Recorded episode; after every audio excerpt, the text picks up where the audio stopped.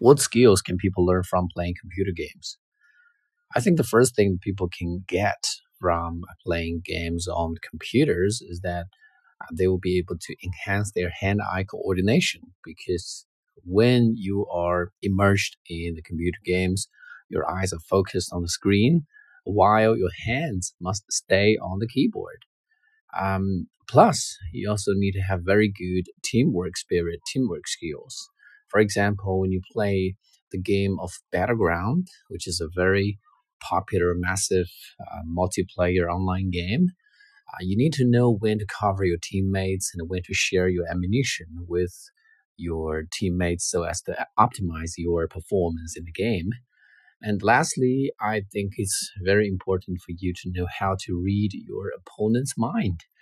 Um, you know, it's all about guessing the moves of your opponents. If you can predict what they're going to do next, you can come up with a countermeasure, and then you'll be able to win the game. And all these skills and abilities will be extremely useful if you put them in your work or in your study.